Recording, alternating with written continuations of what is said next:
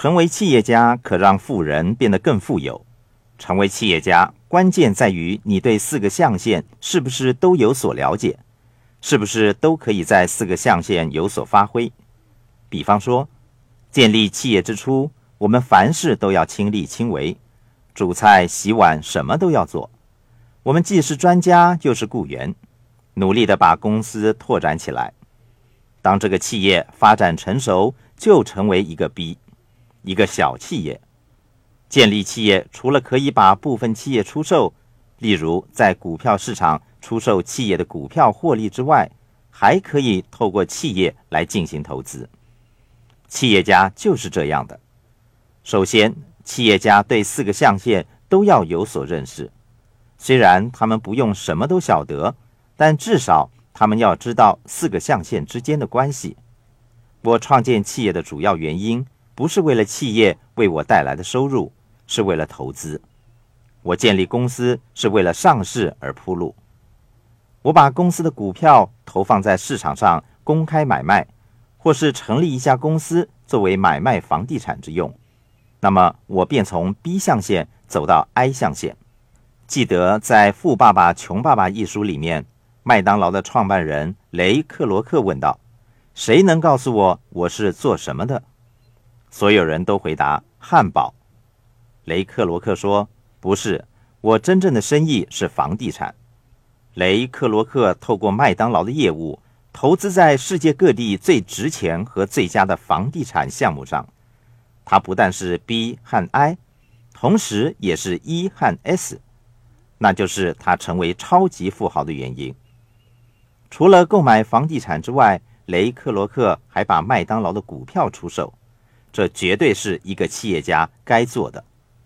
他了解每一个象限以及所有投资的方向。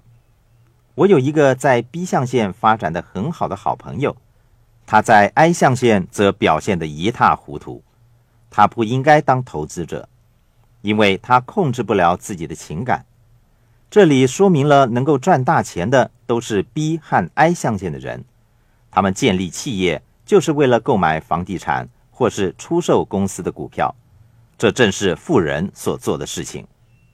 有一天，我富爸爸和麦克在海滩漫步。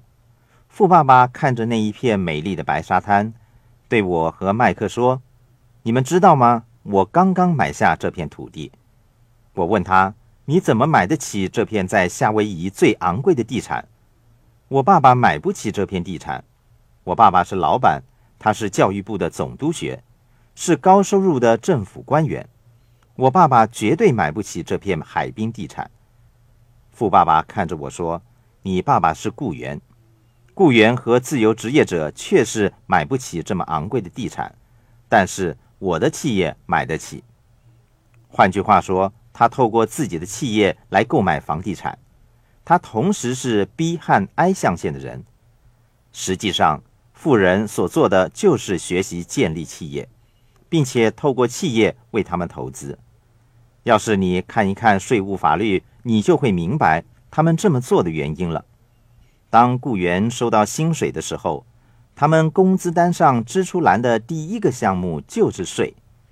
比方说，你的收入是一千美元，政府在你发薪水的时候，马上就扣掉了百分之三十，剩下的给你只有七百美元。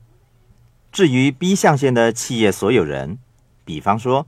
他的收入是一千美元，在他们支出栏中最后一项才是税，也就是说，B 象限的企业所有人在缴税之前，可以更有弹性的控制怎么样以及何时使用他们的收入。那是我富爸爸选择成为 B 象限族的原因，也就是他建议我成为 B 象限族的原因。我建立企业，并不是为了企业本身带来的收入。我的目的是透过建立的企业来为我投资，同时还可以得到更多的税务优惠。税是我们最大的支出，雇员无法控制支付税款的时间，企业所有人则有较大的控制权和更多的选择。因为税务法律可说是为富人而设的，让富人变得更富有。一个真正的企业家或是 B 象限的企业家。明白到他们该在什么时候隐退，以及引进比自己更有能力的人来代替他们管理企业。我本人精于建立企业，管理方面则较为逊色。成功的关键之一就是知道自己在什么时候不再有足够的能力，那就是你该隐退的时候。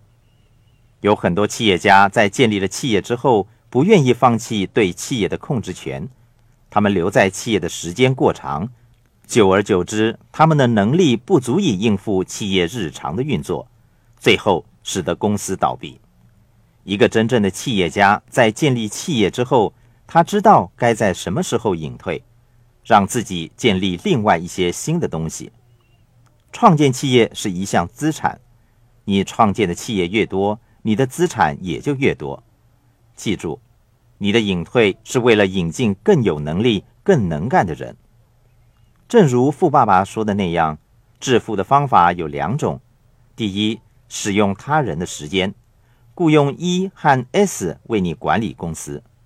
第二，使用他人的金钱，向银行借款作为投资之用。致富的方法就是使用他人的时间和使用他人的金钱。一个真正的企业家在建立企业之后，知道该在什么时候隐退。